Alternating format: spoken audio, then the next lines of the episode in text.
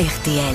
C'est l'heure de l'invité du jour. À l'invité du jour reprend au théâtre un succès un succès qui, qui a déjà vu 50 000 spectateurs se précipiter pour applaudir ce duo, un duo avec Michel Leb. Et celui qui joue les pigeons avec Michel Leb, c'est notre camarade Francis Huster, qui est notre invité du jour. Ça se joue au théâtre des nouveautés avec Chloé Lambert et Philippe Vieux, mis en scène par Jean-Louis Benoît. Et c'est une comédie écrite par Michel Leb lui-même. On peut même dire c'est la première pièce écrite par Michel Leb. C'est la reprise au théâtre des nouveautés de cette pièce avec Francis Huster, barbu, qui vient d'embrasser Ariel Dombal, toujours séducteur. Bonjour Francis. Bonjour Laurent. Ça Trop heureux d'être là. Ça veut dire que vous êtes amusé pendant toutes ces représentations que vous avez jouées déjà la saison dernière avec Michel Leb pour lui dire oui, on continue. Ah ouais. Mais c'est c'est euh, un coup de bol absolument incroyable parce qu'en fait on devait pas du tout jouer la pièce. On devait uniquement euh, faire une captation au théâtre Édouard VII.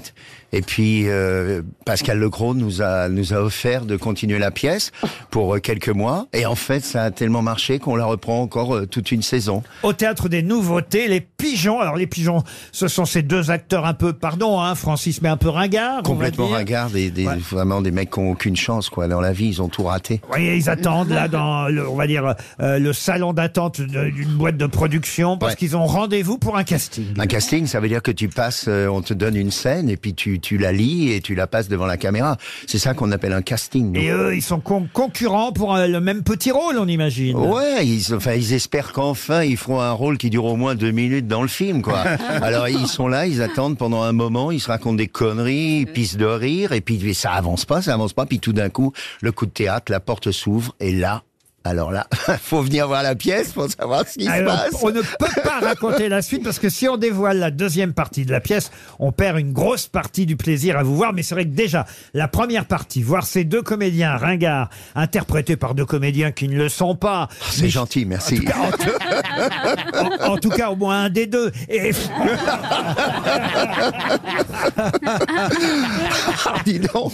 le, salaud Je vais dire à Michel d'écouter Le- euh, les grosses têtes avant Ah, d'aller j'ai dans pas le dit salon. qu'elle fait. Il paraît que c'est vrai cette histoire. Un jour, quelqu'un a dit, euh, euh, alors qu'il sortait de scène à Roger Pierre et Jean-Marc Thibault, il y en a un de vous deux qui est très bien. Oui, oui, absolument. Oui, oui, oui, oui, oui. Voilà pourquoi je me suis Oui, oui, inspiré de Jean-Marc cette, m'avait raconté. cette histoire pour cette blague euh, absolument fausse parce qu'évidemment vous êtes parfait et l'un et l'autre et en plus c'est Michel Michel Leb qui a écrit la pièce. Ouais, ouais, c'est, on s'attendait pas du tout. C'est, et ça fait longtemps qu'il osait pas écrire lui-même une pièce. Et puis en plus, Michel, c'est quelqu'un de particulier parce qu'au au dehors de, de, bon, de son talent de comédien, de comédie, c'est un peu justement comme Jean-Marie. C'est-à-dire que c'est quelqu'un qui, qui prend dans la vie de quoi se, s'émotionner. Et il y a quand même une grande tendresse chez, chez ces deux acteurs. Bigard et Leb, c'est quand même des gens, le public sent bien, comme à l'époque, tu vois, de, de Bourville, de Lamoureux, de Fernand Reynaud, qu'il y a plus que simplement le fait d'être un comique. Il y a vraiment, et Merci, vraiment, je le dis, non mais c'est la vérité, c'est un peu le un cœur amour, sur la main. Francis. Mais c'est vrai, c'est vrai. Sinon, tu, tu en serais pas où tu en es. Les pigeons au théâtre des nouveautés. Vous connaissez Gilbert Montagnier, Francis Ah oui, ça, alors lui, il est extraordinaire. Il est là, Gilbert Montagnier. Bonsoir, bonsoir tout le monde. Viens danser. Bon, bon, bon. Bonjour Pierre Arditi. Bonjour.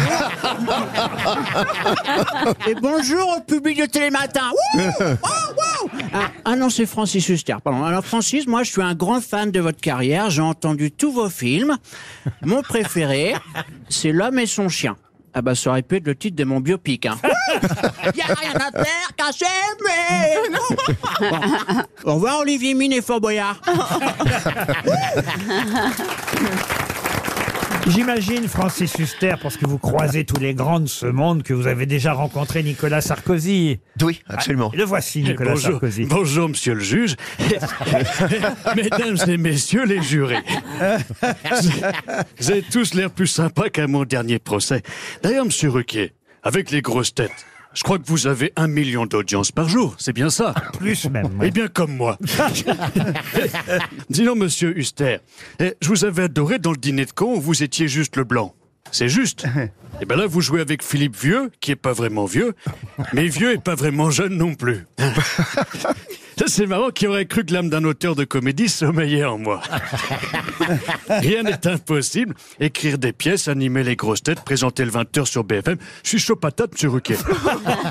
Ah oui, oui, vous voulez vous inspirer de moi. Voici, monsieur Huster, un de vos anciens élèves, car il faut le rappeler. Oui. Vous enseignez toujours, d'ailleurs, ou pas, Francis Oh non, j'ai pas le temps. Non. Parce que je suis entre des tournages, les pièces. Mais euh, pendant longtemps, vous avez enseigné Oh au, là là, 30 ans. au cours Florent. Oui. Et vous avez eu Édouard Baird au cours Florent? Ah oui, et Isabelle Lantier était très importante pour Édouard. Édouard Oui. Baird, il est là, Édouard Baird. Oui, oui. Euh, puis-je parler à, à Maître Huster Euh, c'est- c'est- C'était une bonne situation, prof de théâtre. Ouais. Et je sais déjà que vous allez me répondre qu'il n'y a pas de bonne ou de mauvaise situation et que si vous deviez résumer euh, votre vie aujourd'hui avec moi, vous diriez que c'est d'abord des rencontres. Euh, Peut-être euh, un moment où vous ne pouviez pas, où euh, vous étiez peinard aux grosses têtes à parler de votre nouvelle pièce et qu'un ancien élève est venu vous les briser. Ah, c'est bien, c'est bien, c'est la première fois que je l'entends, Édouard Baird. Bravo.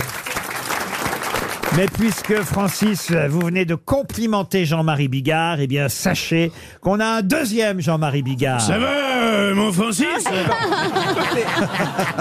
Génial. Alors, euh, j'ai appris que t'avais failli pas exister. Ouais, parce que tes grands-parents maternels étaient sur le Titanic, mais comme ta grand-mère se sentait pas bien, ah, je te jure, les gonzesses hein Bon. Bah, Elle est descendue du bateau parce qu'elle était enceinte. C'est vrai hein. C'est vrai, c'est C'est totalement vrai. Ça veut dire qu'on a un point commun, euh, Francis. Moi aussi, euh, j'ai failli pas venir au monde. Bah, mon grand-père paternel a été blessé au testicule pendant la Première Guerre. Un accident de vélo. tu vois. Les médecins ont réussi à en sauver une sur deux. Hein. Le pauvre, ma grand-mère l'a appelé Motus toute sa vie. Parce que quand elle fouillait dans le sac, elle pouvait tomber sur la boule noire. tu vois. Vous pouvez applaudir Marc-Antoine Lebray. Vous aimez les grosses têtes? Découvrez dès maintenant les contenus inédits et les bonus des grosses têtes accessibles uniquement sur l'appli RTL. Téléchargez dès maintenant l'application RTL.